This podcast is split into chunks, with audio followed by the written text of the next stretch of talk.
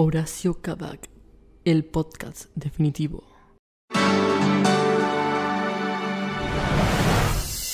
Hola, esto es Horacio Kabak, el podcast definitivo. Ese podcast eh, ya aparte de todos tus domingos, donde vamos a conversar, compartir, poner en común un montón de curiosidades, anécdotas, demás variables cosas sobre publicidades que se convirtieron en un clásico de la televisión argentina. Mi nombre es eh, Dieguito Maradona y del otro lado de la pantalla tenemos a el rey de las bebidas indiscutiblemente frías. Nicolás Vladimir Putin, el zar de Rusia, el que adlicó, el padre de la querida Anastasia. Fue fusilado, le dijeron que me iban a sacar una foto y ¡plá! metieron un corchazo. Estos comunistas de mierda.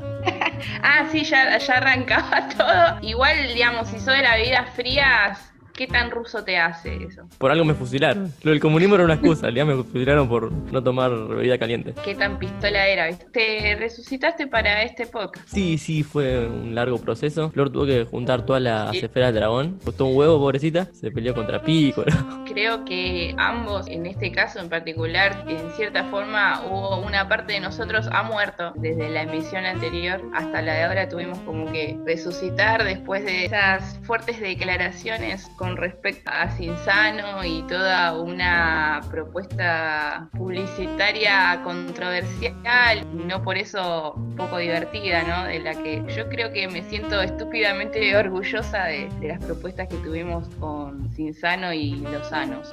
Sí, yo estuve muy tentado a comprarme un Cinsano y tomármelo por el ano. La verdad que bastante, bastante tentado, pero bueno, no lo, no lo he hecho. Imagino a Nicolás eh, yendo a la guardia a, hacer, hacerse una placa, sacando una radiografía, alta idea, ¿eh? Con la forma de Cinsano. y se escucha la música de Dandy. Se corre de ahí y dice, loco, esto algún japonés, algún chino se le debe haber ocurrido, viste, lo perturbadoras. Dije, bueno, existirá algo así y por esas cosas del azar, ¿sabes que sí? Hay gente que se mete cosas por el ano. ¿Hay una propaganda sobre eso? Sí, sorpresa, eh, perturbación, lo que quieran.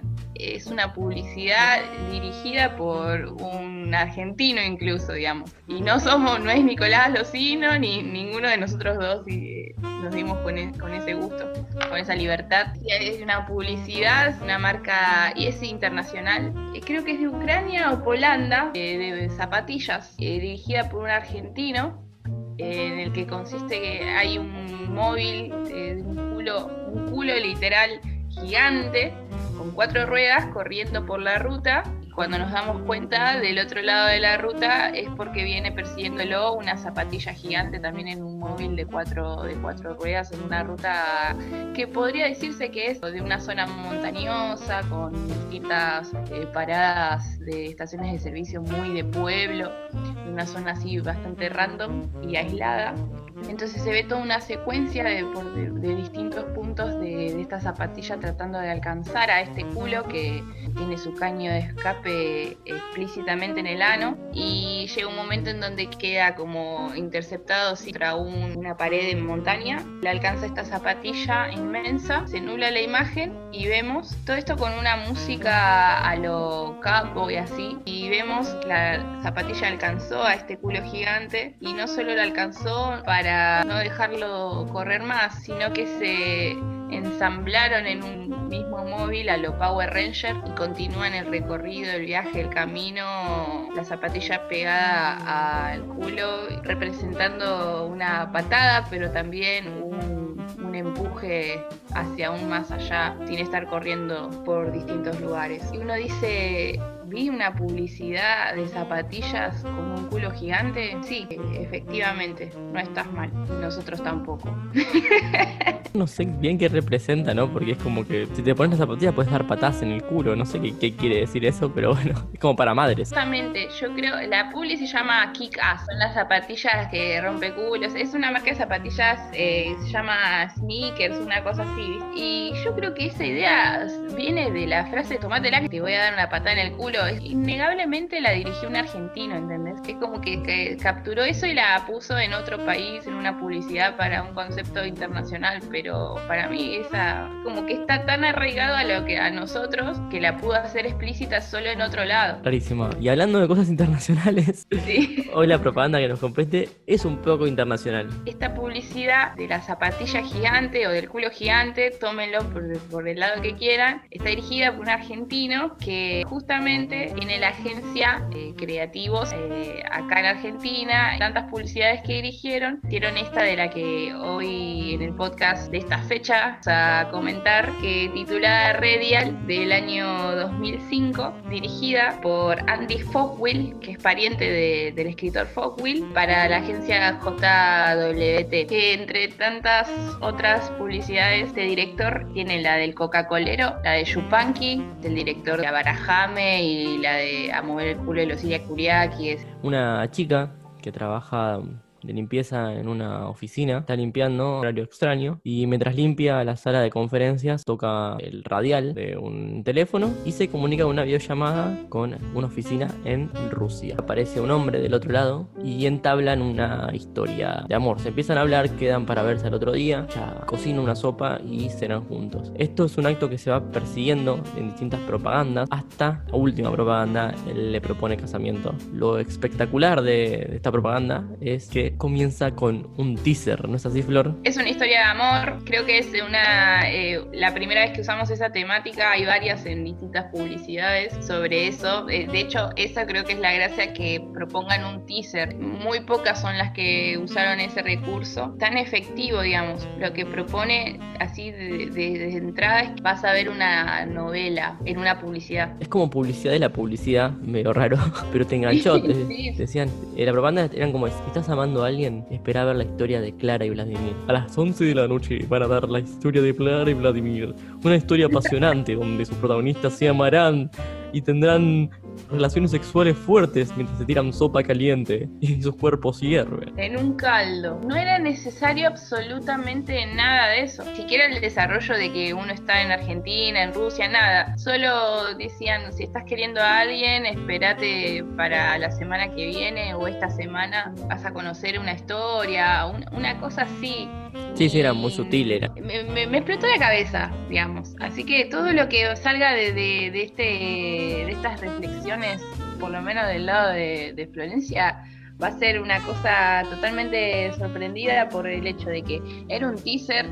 ¿Cómo vas a publicitar, digamos, eh, vas a hacer una publicidad del nivel de una telenovela rusa argentina para publicitar una sopa? Nadie se enamora tomando sopa, dale, a comerte unas papas fritas y ahí sí, ¿entendés? ¿Por qué no lo hizo McCain? Eso de, cierta forma estoy medio indignada con, pero bueno, no me importa, esa es mi crítica.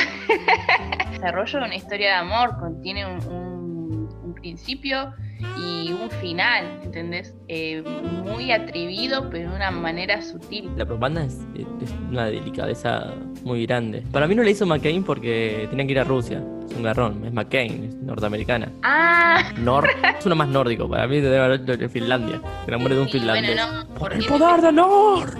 Nor, el Eh. primo, el primo cocinero de Thor era. Eh, es una onomatopeya en sí misma. Tiene variables, digamos, la publicidad con, con el tema multicultural, digamos. Están funcionando o son funcionales al contexto de, de- la calidez de la sopa. Tipo, como que es una historia cálida y fácil de digerir. Entonces es como lo que vos pretendés de la sopa, que sea cálida y, y fácil de digerir. Hay como esta simetría en lo que están contando y el producto que están vendiendo. ¿Con, qué otros elementos? Eh, Yo estoy de acuerdo con, sobre todo con la percepción de, y el contraste entre frío y calor. Creo que eh, con ese elemento eh, hace por lo menos que uno lo familiarice y no le haga tanto ruido el hecho de que están tomando sopa. Pero bueno, yo no perdono ni olvido, no me conquistan con sopa por lo menos. Solo tuvo su mm, efecto en su momento de, de interpretarlo de una manera eh, utópica y romántica por el hecho de que sin ese botón radial nadie tenía en cuenta en consideración las videollamadas como hoy en día no, no tiene ningún tipo de efecto creo que la publicidad por lo menos un efecto romántico, poético, ¿viste? No funcionaría para nada, por eso el, el elemento de ver la sopa como algo que hasta cuestionarlo en sí. Pero como causa un efecto en su momento, pensándolo en contexto, no había videollamada, no, digamos, los vínculos creo que se establecían de otra manera, es lo que él potenciaba para que tenga, digamos, eh, todo el desarrollo de, esta mini novela, mini, mini historia, eh, se pueda desarrollar y tener como un punto de, de, hasta incluso de pasar por distintas emociones, digamos, viste arranca muy depre, pues son dos personajes que están solos y tienen así como el punto final con la propuesta de matrimonio, pero hay todo, digamos, un desarrollo y una serie de elementos que se van incorporando de a poco, que más allá de la narración de, contar de tres partes, que lo hace interesante así a modo capítulo en una publicidad, que, que es buenísimo y que va también haciendo como una transición recopada para más o menos también eh, desviarse de, esa idea de, que solo quede en un contraste o de que solo quede como dos personas que no, no tienen el mismo idioma ni nada de eso, que eso es algo que más o menos me comentabas, creo que con lo de los colores y cosas así. Claro, hay una, para mí hay una idea de colores más allá de la idea de que el frío de Rusia, me parece que Rusia también está, está elegida como sede de esta otra parte de la historia romántica por lo soviético, lo frío, lo opaco, digamos, lo, la poca vivacidad en sus colores. Planteas Rusia y soviética, mundo opaco, no hay no, no es color a lo loco, no es New York, ni todo lo contrario. Entonces, Luces, todo eso, sí. Claro, es todo. Los dos personajes entran en un aspecto medio tenue en sus vidas. Vos ves que ella no, no, viene muy feliz, estamos con sutiles gestos, con pocos momentos nos están diciendo con planos, con planos de ella limpiando, del sonido del coso, de planos su cara. Dicen que ella no está muy copada de ir a trabajar como casi cualquier persona en la historia de la humanidad, ¿no? Tal cual. Pero hay un elemento que destaca sobre todos los otros elementos que hay en el lugar, que es la franela. La franela es de un color naranja muy vivo, tiene pregnancia en la imagen, porque es el único color que destaca, es un color saturado. Todo el resto de los colores son poco saturados. Entonces cuando vemos esto y toca el radial, aparece el amor. Y ahí hay un movimiento muy bueno dentro y fuera de, cámara. Hay un movimiento de cámara, digamos, que es la cámara que se está moviendo, pero a la vez hay un movimiento de la cámara de la videollamada, que hace como un hace como un movimiento que es casi el movimiento que hace algo cuando vos escuchás que pasa algo. Es como que la cámara se pone atenta a que pasó algo. Y del otro lado entra este hombre que no necesitamos ni dos segundos para darnos cuenta que es ruso. ven las cámaras y ves que pasa algo raro, vas al encuentro de, qué pasó, de que en su vida algo cambió y ves, ves a esta chica del otro lado y dicen y, como que quedan se, hablan y quedan el otro día. Pero esto podría haber terminado ahí y no, no generar amor. Pero hay un punto donde la vida es triste de los dos, o más que nada la de él, dura, porque después vemos que él, para llegar al lugar, tiene que pasar una ventisca tremenda en bicicleta, una cosa... Pero si, le mando un chupetazo de whisky, ¿sabes cómo se...? De vodka, de vodka. Claro, bueno, de vodka, ay, mala mía. Ahí, digamos, se envalentona un poquito. Es como la vida muy triste de él. ¿Y qué pasa? La sopa. La sopa tiene color, tiene mucho color esa sopa. Vos ves la sopa y es coloredísimo. tiene más colores que, el arcoíris, no sé. Y, Con la variable de las verduras. Y ella llega y le ofrece eso, le muestra eso. Le, muestra el color. Entonces como que le está, lo que le está ofreciendo en su realidad, eso es lo que ella le ofrece a él. Y por lo cual él, queda rendido a los pies de, ese, gesto de amor de ofrecerle sopa. Me parece que, ahí, y ella genera color en su vida también, al, al poder ofrecer esto. Me parece que hay una idea de, del color usado como ruptura de una normalidad que existía para ambos. Y también enaltece el producto, porque no nos olvidemos que te tienen que hacer, orientarlo a que vos prestes atención a que Norte tiene la mayor variedad de verduras en su composición, digamos, entonces eh, te muestran con todos esos colores que tienen distintas variables de verdura y no solo le mandan el zapallo. Es un mundo nuevo que te está entrando en norte, digamos. Es cálido, es colorido, es lindo, es sutil, que no es una explosión de color, una como rehabilitación del color. No es eh, un golpe, no es una propaganda de papas fritas como decía antes que te va a golpear en el color, sino que es sutil a la entrada del color y va por contraste al resto de las cosas. No lo había pensado, real. Digamos, desde esa sutileza del color también es la sutileza como ellos e- empiezan a intercambiar palabras, viste que primero le dice que se encuentren la, al siguiente día a partir de gestos y después de a poco van ellos eh, teniendo como un intercambio de diálogos enseñándose eh, palabras básicas, pero pasan primero de lo gestual a lo verbal, así li- limitado, pero es como una pequeña transición, como también se diría, de- del color naranja de la franela. Ella también cambia su ropa cuando se va a encontrar con él al otro día, ¿viste? Ujú. se entiende que son que pasan más varios días entre un momento y otro. Un detalle tonto, pero ella sigue siempre apretando el botón con, con la franela. Sí, pero no necesariamente lo tiene que hacer. Ah, sí, es verdad. No, no, no, Es también medio simbólico de- de- entre la casualidad y la intención. Claro, es- para repetir eso. Claro, es como, es un accidente que busco, digamos. eh, eh, un accidente encontrarlo ahí, pero, pero lo, lo sigo buscando y además es como pregnancia más para el objeto sí, que... sí. Cómo alternan el vestuario da a entender que, digamos, esto pasa, se va desarrollando durante varios días. Sí, es lento, aunque parece un amor a primera vista, es un amor que se va desarrollando despacio, se cocina lento, como una sopa. Tarda en calentar, tiene un proceso de Sí, creación, tiene una apreciación pequeña de las cosas para terminar en algo que, no, que nos brinde sabor y que termine en, en, eh, historia de amor. Son esos dos personajes hasta que hay más gente en el cuadro de él, que es toda la banda esta que, que- que toca con él la canción final. Como que va de a poco hasta la explosión de gente, ponerle más color, de vida, que es el producto, el que, que te vende así, y es el amor que se crea de verdad. Un lazo de verdad no se crea en dos segundos con una explosión, sino se crea con tiempo y tranquilidad.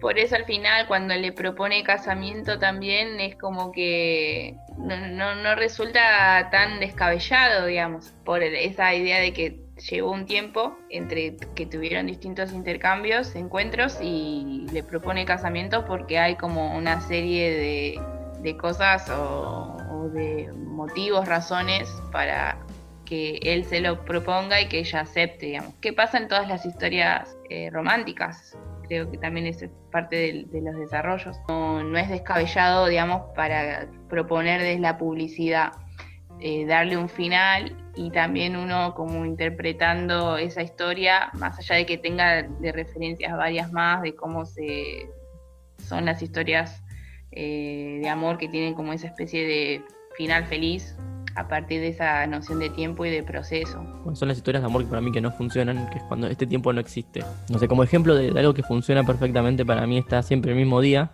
creo que es la película romántica por excelencia de la humanidad, con Anne Hathaway. Se toma su tiempo, se toma siempre el mismo día, durante un montón de años, para demostrarnos que todas personas se quieren. Y por el otro lado voy a poner a Papá se volvió loco. Que ah, en- pensé que ibas a decir la de Tom Cruise con, con la Emily Blunt, que después Ah. ellas dos se encuentran en la película favorita de toda la vida, pero al filo del mañana. También se enamoran. ellos. Pero bueno, eso toma su tiempo. Al resto del mundo no pasó nada de tiempo, pero ellos estuvieron un montón de tiempo juntos. Pero no, lo que iba a decir es que como que, porque en Papá se volvió loco se ve muy claro, esta mierda que se ve muy claro, el hecho de que cuando estos dos personajes se enamoraron, cuando se enamoró de la, la negra, cuando se enamoró de Franchella. Franchella cuando se enamoró de la negra para dejar a la mujer, tipo se calentó, pero la vio cinco veces como mucho. ¿Y, Y cuánto pero hablaron? igual ya, eh, igual ya el título insinúa bastante. que va a ser una mierda la película, claro, sí. Y bueno, pero ya sabes que el tipo le va a pasar algo que, va, que rompe con eso. Se podría enamorarse no solo de, de la, de la brasilera, era, ¿no? sé que está Lucía Galán, que es la mujer. Hubiera estado mejor que se enamore de Daniela Arauz, hubiera sido la mejor película, pero bueno. Y, pero ahí ya sería chocante el título, ¿eh? Papá se volvió loco Se y puto. Era una película franchera, eso no sería importante. Pero claro, es como que te lo dan ya todo reapelmazado, la historia de amor entre una y otra. No hay tiempo para que se desarrolle el amor, entonces no hay, digamos, no hay amor, no, no crece en ese amor. Acá hay que traer, digamos, a cuenta, si te parece, eh, porque es una cosa que al, al volver a verla, más allá de pensar en estas cuestiones de cómo sería una propuesta así, con el tema de cómo está tan instalado el tema de las videollamadas, que es como que perdería ese efecto tan poético, yo creo que hay que traer a cuenta más o menos eh, la película La forma del agua, no sé si te parece, porque acá encima hay acusaciones de plagio o eso, pero es posible que Guillermo del Toro haya visto esta publicidad para escribir La forma del agua. Lo averiguaremos en este podcast. Le sumamos una acusación más de plagio a Guillermo del Toro, que tiene varias. Yo ya, creo, que, yo creo que si podemos sacar plata de acá, Nico, hay que aprovechar. Agarremos viaje, tomemos el, el colectivo de, del culo y metámosle una patada a esto, de sacarle, de exprimirle un poco de la cuenta bancaria a Guillermo del Toro, subirnos a, a ese colectivo. Sí, y darle una patada al balde. Sí, sí, como la, digamos, ¿qué, qué elementos tenemos en la forma del agua que nos hace linkearla con, con esta publicidad? la dirección de arte es muy parecida. Digamos, en sí, ah, tenés ahí una idea de que mm, lo de la fábrica, todo se ve como si fuera una película de los 30, 40. Y tenemos este, este lugar de ella limpia, las dos protagonistas limpian de la historia.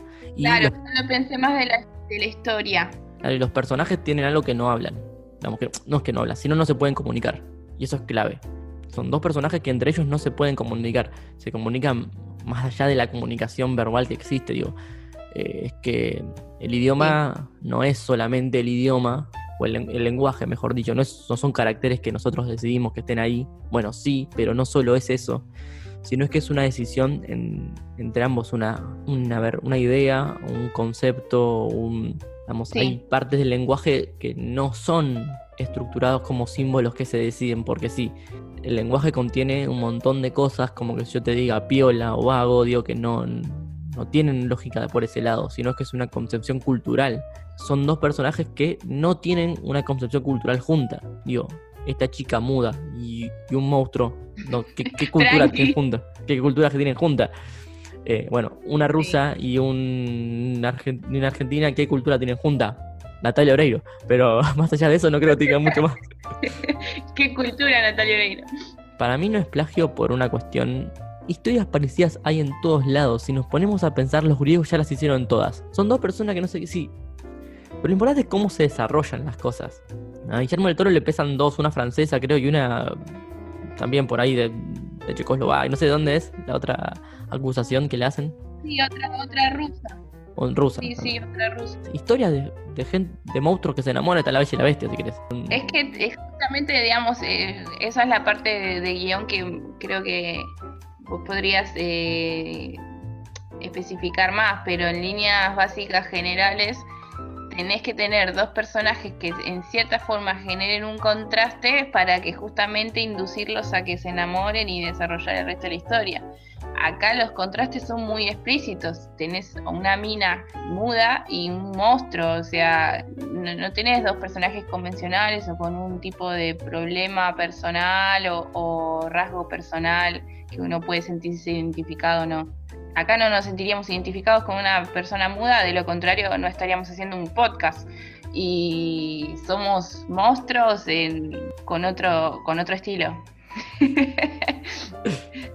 si lo capturás del lado de que digamos, de que es un plagio explícitamente por justamente estar ambientado con un conflicto bélico con los rusos o que hay un contraste ahí, más allá de ellos desarrollan una comunicación alternativa al lenguaje convencional o a sus propias culturas. Sí, lo, lo ves explícito, pero también el elemento similar con el tema del arte y los colores es algo que yo creo que técnicamente deben usarlo como un recurso muchísimas películas más con distintas temáticas, pero para generar ese contraste entre el frío, eh, de que representa una realidad que alguien vive, un personaje vive, para después introducirse en, la calidez de lo que representa eh, tener una relación amorosa y toda esa parte simbólicamente que para un espectador, para una audiencia, creo que tiene que,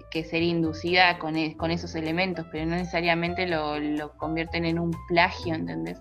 Pablo Almodóvar dice esto: que si vos necesitas robar, robá, pero siempre y cuando te ayuda a narrar lo que vos querés decir. Y acá en la película se quiere decir algo, queramos o no, algo quieren decir esto, este, este hombre. Se nota muy bien lo que quiere decir y, y, se- y lo dice. Si, digamos, si robó un montón de elementos para decir lo que dijo, la verdad que a mí no me interesa y si y el plagio será una cuestión más legal de, de verlo por ahí, pero narrativamente me parece que, que no, porque además cuentan cosas medio distintas también las, las otras películas que lo usan, no son exactamente iguales lo que cuentan. Esto podríamos ir hablando en otro momento, eh, ya de la parte legal de todo esto, porque es mucho más complejo, pero bueno, sí, obviamente es un negocio, hay plata de por medio, si yo tengo los derechos de una idea y vos la usás y generas plata, yo voy a querer sacar algo de plata también de ahí. Es, la, es como... Si no nos acusaran de plagio de ninguna manera, y vos podrías hacer tu propia publicidad como quisieras, ¿qué harías? Primero no la haría de sopa, creo que eso quedó claro. bueno, pero... Y bueno, mi idea era con papas fritas. Bueno, bueno, ¿cómo sería? Así ¿Cómo que estoy frustrada. ¿Cómo sería hacerla de papas fritas? Combinaría... No, no, no, no, ahora no Ah. quiero. Me van a bochar.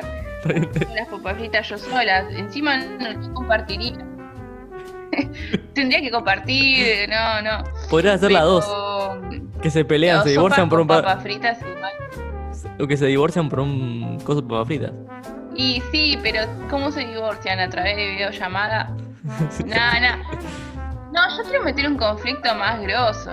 O sea, si la tengo que trasladar a esta época, tenés ahí, bueno, ya la videollamada re, digamos, como algo que está reinstalado y meto algún, no sé, tenés un conflicto de interferencia o en Rusia apareció, jugamos con la forma del agua, apareció un Godzilla, un bicho, el tipo está ahí como en una especie de, de fuerte del ejército, ¿entendés? Es, seguridad y a la vez está ahí, ella está presenciando todo eso. Viste que está la banda final cuando le propone casamiento. Bueno, eh, metes a alguien, eh, viste que ahí es como más tirando a música romántica. Una vez que el tipo está ahí resolviendo un conflicto bélico o nuclear, digamos, aprieta, este, apretó sin querer un botón, no sé, meter un conflicto a la historia de amor, a, a lo, lo película de acción de ahora. Él termina salvando al mundo, la mina ahí presenciando todo y a la vez se le, se le calienta la sopa, no sé. Eh, aparece un bicho o algo y nada, termina todo piola y como la está la banda ahí, aparece en el capítulo final. Ellos todavía no se casaron, obviamente, porque tenés que tener un par de preparativos, ¿viste? Ella tendría que ir a Rusia, vuelve a irse a Argentina.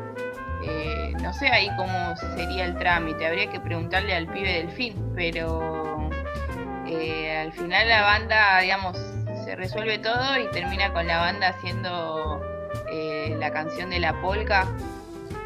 Mm, ¿Viste el chabón de El Rey de la Polka que Sí, la vi, la vi. Olé, olé, olé? Sí, la vi. la vi.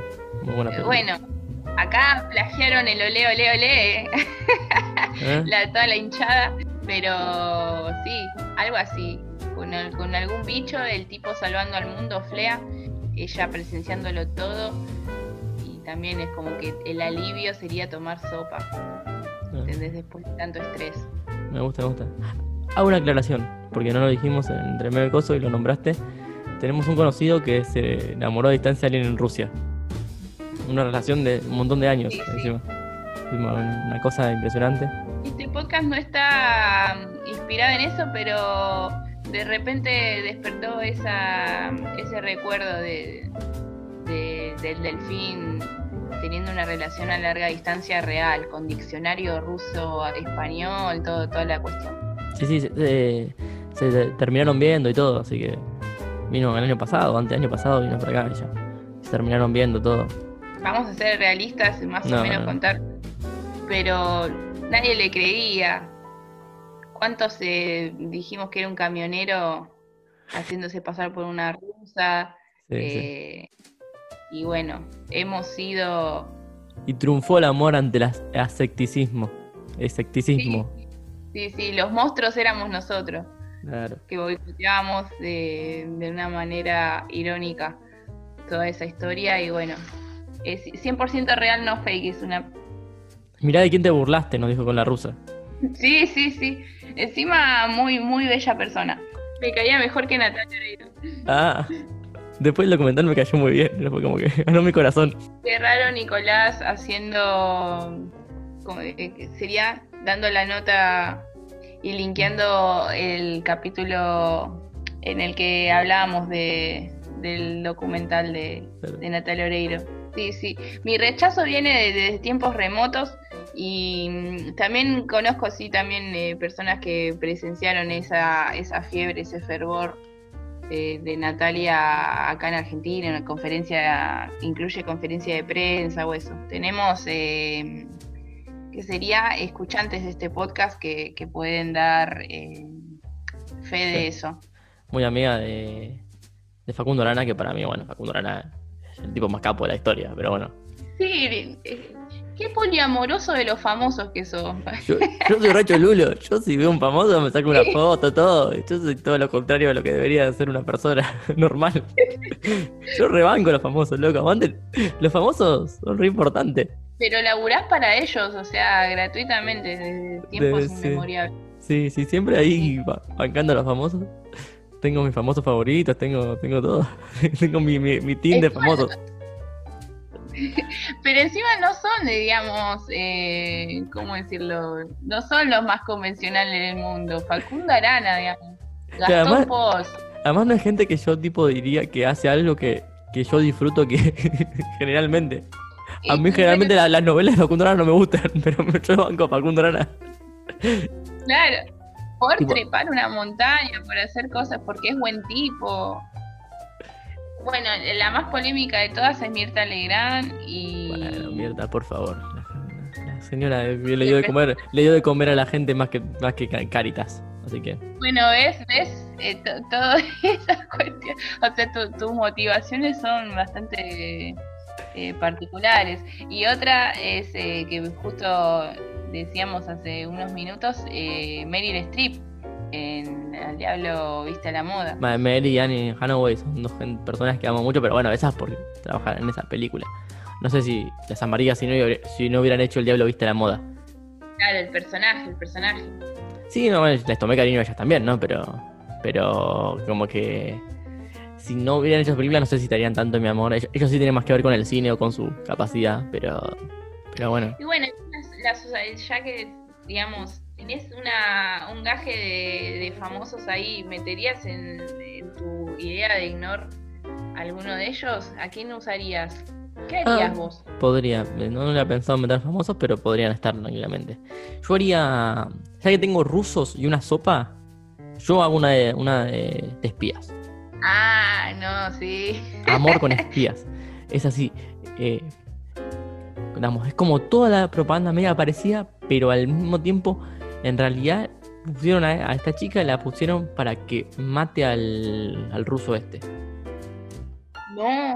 Entonces quieren envenenarle la sopa. Entonces se van a encontrar todo con la sopa y ella sabe que la sopa está envenenada y como que está ahí, está ahí, está... como que le va a servir la sopa y él le pone el caldito en oro. Y ella iba a cumplir su misión. Pero no se pudo aguantar y tomó la sopa porque estaba muy bueno el oro. Entonces se muere ahí o por amor o por amor al Nor, no sabemos bien. Que quede la duda de que, de que si ella tomó la sopa, le tomó la sopa a él por para, para salvarle la vida o porque estaba muy rica. No, no, no, es una tragedia, pero a la vez igual estás eh, como... Eh, Tomala para donde quieras. Claro, pero también es como que está la imagen de la sopa, ¿no? Que no sé si quedaría tan bien, pero sería una propaganda. Te pueden morir envenenadas. Lo que pasa es que es tan buena que la tomas tan envenenada. Se ve tan envenenada, vos la tomás igual. Y pero nosotros sabemos que son todas eh, verduras. Eh, esta es la parte donde no hablamos bien del producto, ¿no? Más allá de, de que si te gusta la sopa o no, sos mafalda o quien sea pero son todas verduras, digamos. ¿Cómo entra todo eso en un cubito? Eh? A, mí, a, mí no. Mostrame la verdura post. Deberíamos preguntarle a, a, mi amigo ingeniero en alimentos cómo lo hacen, pero, pero... Mejor no saberlo. Claro, además a mí no me gusta la sopa. Pero me copa, me copa porque se la rejuega. Dicen, loco, vamos a contar una de espías. Hasta podés meter escena de acción, todo también, ¿entendés?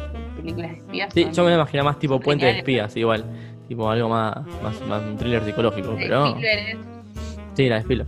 La de. flores, todo eso. Claro, con gente pasando sobres por abajo, ¿viste? Como todo muy. que te siguen ahí, no saben dónde están.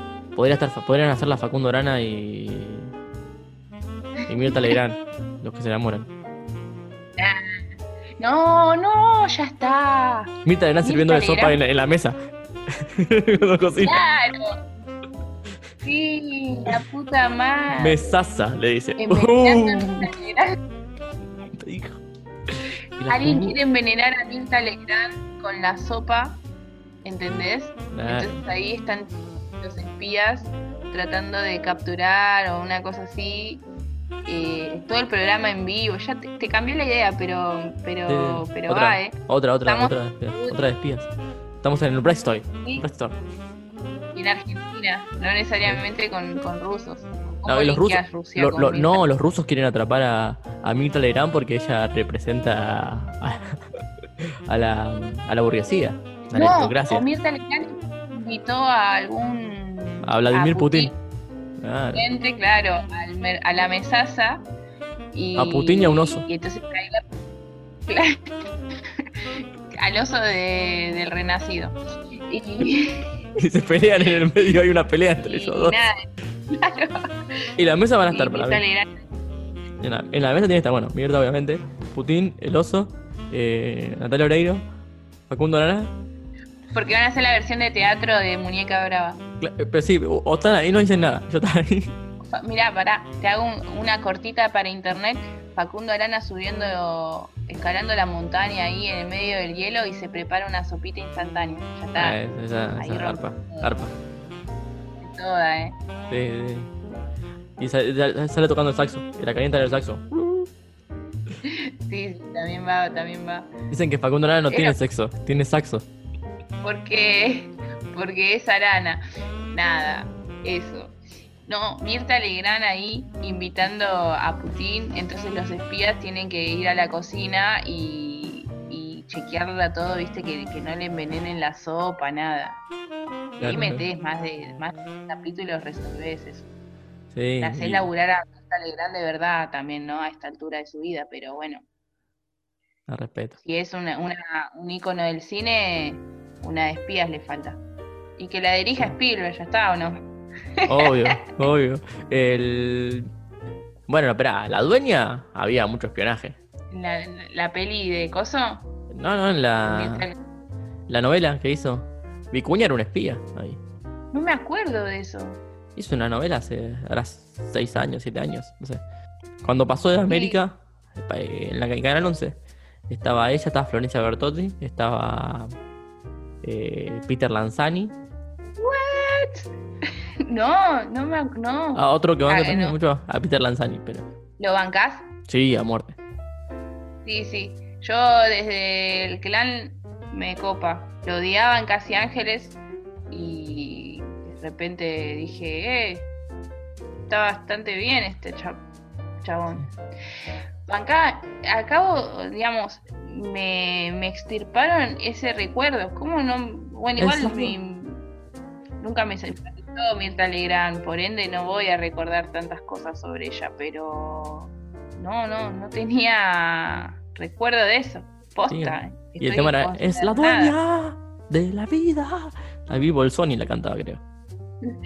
No, Daniel Bolsoni. ¿Y por qué no hizo, eh, no la hizo Joaquín Galán, eh? Si tan amigos son. Cobraba muy caro, capaz. Eh, ¿cómo le va a cobrar si son amigos? Eh, bueno, una cosa es. Los negocios, el dinero los negocios rompe la amistad. Claro, cuando hay plata de por medio. Eh, Además porque la produjo Telefe tampoco va a ser todo Mirta, ¿no? Pero no, eh, había gran elenco además, gran elenco. Y Mirta era la dueña de una empresa así de cosméticos, creo. Florencia Ver- Florencia Bertotti hacía la nieta. La nieta buena. Y Juan Gil Navarro, No, ah, zarpado, zarpado. Juan Gil Navarro hacía, hacía del padre de Florencia Bertotti, cosa rara, ¿no? No, necesito ver esa novela, voy a, voy a buscarla. Igual Juan Gil Navarro hacía, hacía de padre tipo en un flashback. Entonces era como que no, no quedaba tan mal, desfasado tiempo. Sí, pero igual. Era, bueno, Mm, qué decisiones, qué decisión. decisiones, decisiones que toma la o gente. sea que entonces está decisiones que toma la gente y mm, entonces está, está Mirta. Yo creo que está para una de espías, para Nor, para sopas. Hasta incluso puede hacer, mira, la cambiamos, la cam- te la cambio ya mismo. Mirta Legrand cocinando una sopa y sirviéndola en la mesa para su familia y una cosa así. Mesaza, dice. Claro, como la pones a cocinar a Mirta a una sopa y te tira un cubito dentro del agua y hace magia. Obvio. ¿entendés? Se le cae un anillo ahí. Claro, y le hace un anillo de oro que puede alimentar un comedor completo. Pero. Pero bueno, la gracia y el encanto va por otro lado, como la bruja, una bruja blanca, una cosa así, que la sopa. Y de esta manera eh, vamos a despedirnos, si te parece, de este Sí, sí. podcast. En el día de hoy transitamos de haciendo escalas desde Argentina hacia Rusia eh, con la publicidad radial del año 2005 eh, correspondiente a la agencia JWT que nos supo nos puso bastante eh, reflexivos con distintos temas y proponiendo haciendo laburar por durante muchos años más de su vida a Mirta Legrand Espero que la hayan pasado bien con este podcast. Eh, pueden ponerse en contacto con nosotros y continuar escuchando episodios a través de la plataforma de Spotify, Anchor y Google Podcast. Eh, cualquier comentario, sugerencia, memes, pueden escribirnos a las redes sociales, principalmente a Instagram, que son arroba HC Podcast Definitivo. Les mando un saludo, que tengan muy buena semana. Eh, mi nombre es Florencia y no soy hija de Maradona. Y nada, eso. Pásenla bien, tomen sopita. Bueno, chao Flor. Si van a escribir un guion me avisan. Bueno, adiós. Adiós.